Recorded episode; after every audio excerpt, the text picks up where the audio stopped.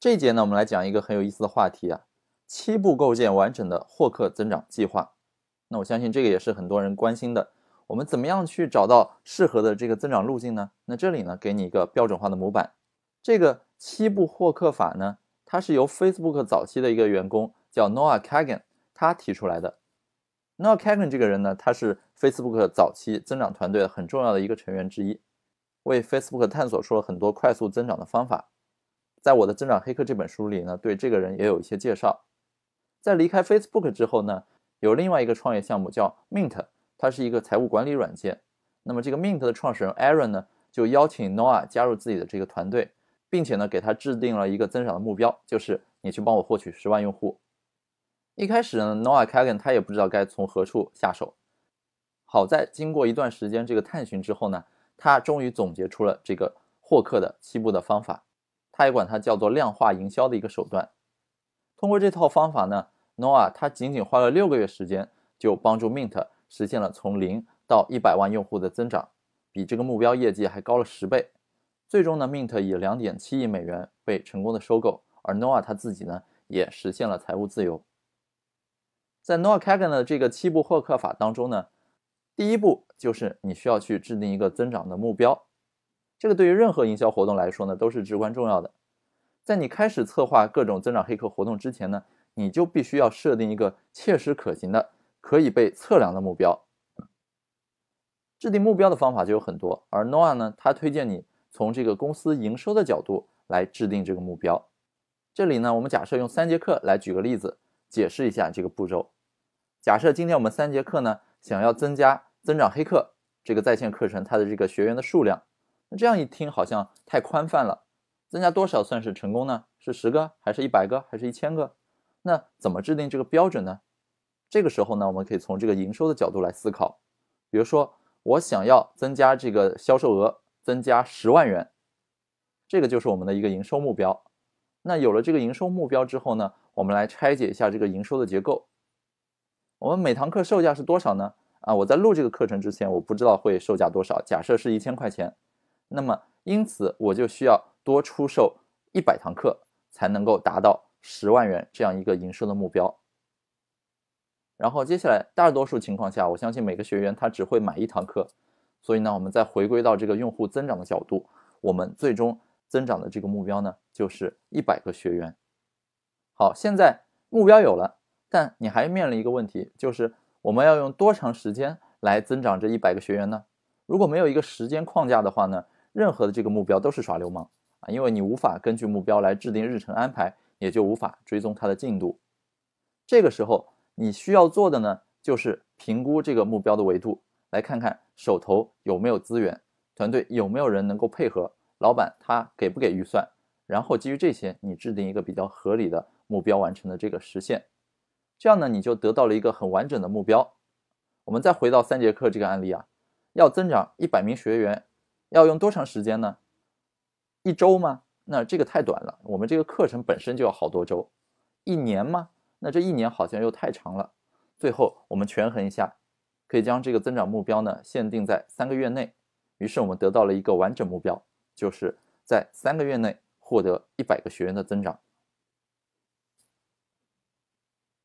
完整目标有了，接下来呢，我们就可以开始构建这个增长策略，并且开始执行了。这一步这个很关键啊，就是你需要用 Excel 表格来建一个科学的增长框架。那 Noah Kagan 他在 Mint 呢设定的这个框架呢是这个样子的。啊，大家可以看一看，横向上我们有渠道、流量、点击率、转化率、用户数、状态、是否执行以及实际用户。那么纵向上呢，我们就拆分成了不同的渠道。这张表格大家可以自己用这个 Excel 做一下，本身是很简单的。有了这个表格之后呢，下面我们开始去填充这张表。这个表格需要我们填充的呢，就是我刚才看到的横向上的挨个要填的这个字段。我来给大家解释一下每个字段什么意思啊。第一个就是渠道啊，这个大家都知道，就是用户从哪儿来的，你把这个渠道名称写下来。第二个呢是流量，你要记住这个渠道它流量有多少。那么这个流量怎么去定义呢？可以是公众号文章的这个阅读量，可以是网页的访问量。可以是广告展示量，可以是你这个 A P P 的下载量等等等等。这个流量取决于你自己对它进行的一个设定，或者说如果你自己不确定的话，你去问你的上司，你去问你的老板，他们一定对想要什么样的一个流量有一个预期。第三个叫点击率，也就是多少用户他会从这个渠道点击进入我们这个课程页面，或者说你产品这个 landing 页。第四个呢是转化率，也就是在访问我们这个课程的用户当中啊，付费用户比例占到了多少？我们把付费用户的这个点击转化设成是我们这边的这个转化率。第五个用户数，也就是这个渠道可以给我带来这个三节课增长黑客课程的多少个付费学员呢？把这个带来的量写在这里。第六个叫做状态，这个状态就是指你是不是已经跟这个渠道建立了联系。可以是你已经初步的要到他这个报价单，可以是你已经跟这个渠道的销售人员进行了一些线上的交流等等。第七个叫做是否已经执行，也就是你有没有已经正儿八经在这个渠道上进行这个推广了。如果已经开始推广，你就可以记作是；如果说还没开始推广，那可以先留白或者先空着。最后呢，就是实际用户，也就是这个渠道上线之后，它最终真真正正给你带来了多少用户。在我们这个案例里，就是多少付费学员。那么以上这些呢，就是 Noah Kagan 他建议的这个潜在渠道列表所需要填满的这个字段。他同时还建议说，这个渠道呢，你最好列出至少十种渠道，最好是十五种。在填写上述这张表单的时候呢，我相信很多人他的这个头脑中啊，能想出很多很多的渠道。所以呢，你应该优先去选择那些你认为啊。有可能最匹配你潜在客户的渠道，在选出这些渠道之后呢，你需要去思考说，这些用户他们最可能从哪里来呢？那 Noah Kagan 他就建议说，你最好能想出十到十五种最基本的获客方式，找出十到十五种之后呢，你应该去对这个渠道的优先级进行一个打分，进行一个测评，来决定你的这个精力更多应该投入在哪些地方，而哪些渠道你可以稍后再考虑，暂时先放弃。那 noa 他建议这个渠道的优先级评分呢，分成两个维度。首先是这个渠道它能够产生多大的影响，那么根据这个影响力呢，你评估一下，分为一到五分，分数越高，影响力越大。第二个呢，就是你考虑这个渠道啊，它执行起来难不难啊，也就是这个执行的容易度，同样设置一到五分的区间，分数越高呢，越容易。我们再回顾一下，我们再用这个三。我们继续回顾这个三节课案例啊，如果要推广三节课的增长黑客这堂课，那么我们可以想到哪些渠道呢？可能是社交媒体，可能是 SEO，可能是垂直论坛等等。SEO 呢，它的这个难度不小，但影响力呢，我保守估计啊，应该不会很大，因为增长黑客相对来说它是一个比较新的概念，大众的这个认知啊，还没有上升到需要去主动学习和搜索的阶段。这个关键词呢，在百度上，它这个搜索量权重还是比较低的，所以呢，这可能是一个不太好的方式。那我们给它的容易度和影响力分别打分，可能只有三分和一分，总分呢就是四分。第二个，各种垂直论坛做起来呢可能很容易，但是现在，这个 Web 端流量正在衰退，影响力呢可能不会太大，所以呢，我们给它容易度打成五分，但影响力呢只给三分，总分是八分。最后呢，如果我们采用这个社交媒体渠道进行这个公众号或者广告的互推等等，那么根据我们的经验啊，这个实施起来不仅难度比较小，影响力呢反而能做到更大，也就是容易打造出所谓的爆款效应。所以呢，在这里我们给它的容易度和影响力都打上五分，总分就是十分。通过这一套测评之后呢，我们就可以得出来，社交媒体、SEO 和垂直论坛，根据它总分的由高到低呢，我们优先可以选择社交媒体。其次可以去考虑垂直论坛，那么最后 SEO 呢可能放在最后。如果说你有足够的精力和资源的话呢，可以去考虑这个环节。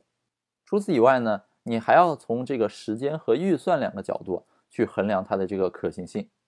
比如说，老板让你用一周时间找十个客户，那这是一个短期目标。这个时候你再去做 SEO 公众号互推来得及吗？显然是来不及的。这时候更好的方法可能就是你通过线上或者直接到外面去。面对面拜访两到三个有意向的客户，那这个是完全来得及的。而相反，如果老板给你安排了足够长的时间，比如说一年获取一千个用户，那这样一个长期目标的话呢，你就可以考虑用 SEO 来引流了。另外一点就是考虑这个预算是否充足啊。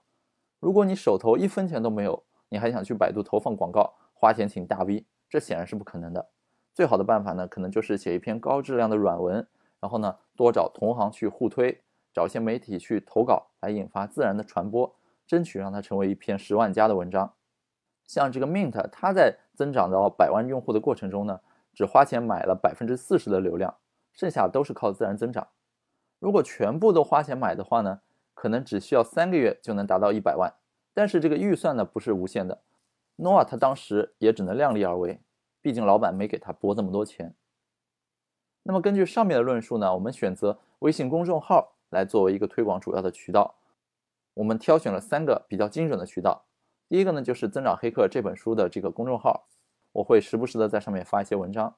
那么这个《增长黑客》的公众号呢，可能算是国内跟《增长黑客》相对来说关系比较近的一个渠道了。而我自己呢，又是《增长黑客》这门课的讲师，所以你让我用这个号来进行推广呢？我当然是愿意的，这个合作的意向是最高的，执行难度呢也很低。第二个叫做增长黑盒，增长黑盒它的域名叫 growthbox 点 net，它是一个专注介绍增长黑客知识和案例的公众号。那这个增长黑盒的账号上呢，也通过自己的这个高质量的文章呢，聚集了成千上万名这个增长黑客理论的爱好者。那这也是一个非常不错的选择。除此之外，我以这个 PM Caf 举例，这个呢是产品经理经常去的地方。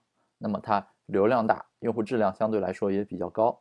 产品经理他这个人群呢，跟增长黑客有一个交集，所以选择这个渠道的话，那么潜在的推广效果呢，应该也还不错。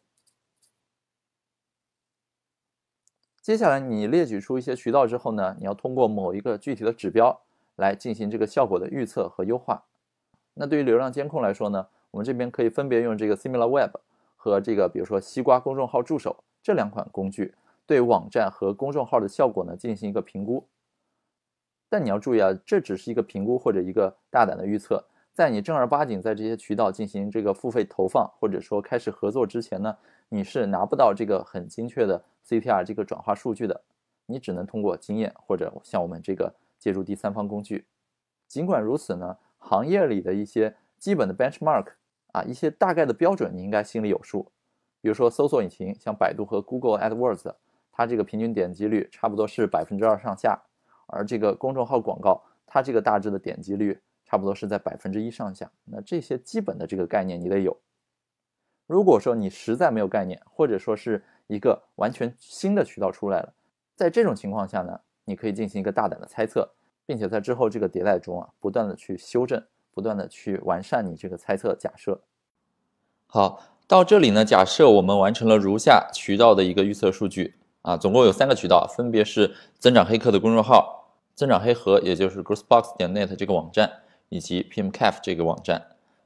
那么三个渠道呢，各自的流量分别是一万、五千和五千，点击率我们假设分别是百分之十、百分之二十和百分之十。从点击到最后转化成定客的这个人数呢，假设分别是百分之一、百分之一、百分之二。OK，通过上述的这个数据呢，我们可以推算出来。上面三个渠道呢，每个渠道平均可以给你带来十个用户。那么这里当然都是我的这个假设啊，写在这里呢，就是给大家作为一个演示，看一看这张表格咱们应该怎么去填写。那么在这个具体操作当中呢，还是以这个现实生活中的实际数据为准。现在呢，各个渠道都准备妥当了，相应的这个目标也准备好了。下一步呢，就是要把这些目标再次拆解，转化成更小的以时间节点为导向的一个细化的目标。并且制定一个任务时间线。如果你的时间单位是月，那就按月来拆解目标；如果是天呢，那就按天来拆解。为什么要这样做呢？首先呢是便于这个追踪和管理，其次呢是短期内就能让自己看到成绩，这样呢执行起来你会更有动力。比如下面这个图的例子啊，Noah 他在经营自己的一个 Podcast 一个播客的时候呢，就曾经制定了一个一年内增长十万个下载量的这个目标。它呢，并没有采用这个烧钱跑量这种简单粗暴的方法，而是根据每个月份对不同的渠道分别制定了增长目标。比如说，每月三千个来自 email，五十个呢来自这个 Twitter 的广告。现在呢，我们回过头来看一看这个三节课的这个案例啊，我们不需要从第一天起就在苦恼从哪里找这一百个新客户来，我们把时间单位呢定为月，那么我们的目标就细化成了每个月增长三十三名新学员。如果把这个目标落实到渠道中呢，我们可以假设每个月从比如说增长黑客这个公众号转化来十个新学员。OK，那么现在来看呢，这个细化后的目标就简单多了。根据我们之前这个数据的预估呢，每个月你只需要在这个公众号能够发一篇推文，就能够完成这个目标。经过第一个月的实验与摸索，在第二个月你会对这个数据更加的计算精准，流程操作呢也就更加顺畅。你也会更加清楚哪些渠道的效率更高。计划全部准备妥当了，到这里呢，你应该可以顺利的执行了。但是咱们千万不要忘记啊，增长黑客的一个核心思想就是不断的去测试和优化。首先呢，你需要不断观测数据，并进行这个调整。一轮跑下来，你会发现啊，某些渠道的这个表现呢特别突出，另一些呢则不行。你的目标有可能超额完成，有可能差很远。这个时候呢，你需要淘汰那些表现不佳的渠道，加大优质渠道的这个投入，使你的营销活动走上正轨，从而保证目标的完成。其次呢，你也会发现，实际测试的数据跟你的这个预测的数据有可能会有偏差。比如你之前预计增长黑客公众号每篇推送会带来十个用户，但是实际上呢，可能带来了二十个。这时候你就需要去修正这个预测的数据，把这个转化率这栏呢，从百分之一提升到百分之二。这里你要记住，这个计划表呢，它是以完成目标为导向的，所以如果你没能完成目标，那就想办法完成它，继续不断的进行测试、优化文案、CTA 啊设计等等，不断去提高它的转化率。那么 Mint 呢，在刚刚开始做营销的时候，就曾经对六种不同的着陆页进行了测试，从而呢找到了最契合用户痛点的文案，大大的提高了这个转化率。好的，我们再来复习总结一下 Noah Kagan 他提出的这个七步获客法的七个关键的步骤。第一步，制定一个增长目标；第二步，设定一个时间框架；第三步，做一张潜在渠道的列表；第四步，出屏渠道的可能性，进行优先级打分；第五步，预测效果；第六步，制定推广任务时间线；最后第七步，追踪渠道效果。希望这套方法呢，能够应用在你的这个日常的工作中，帮助你更好的去进行这个筛选，从而提高你的这个投入产出比。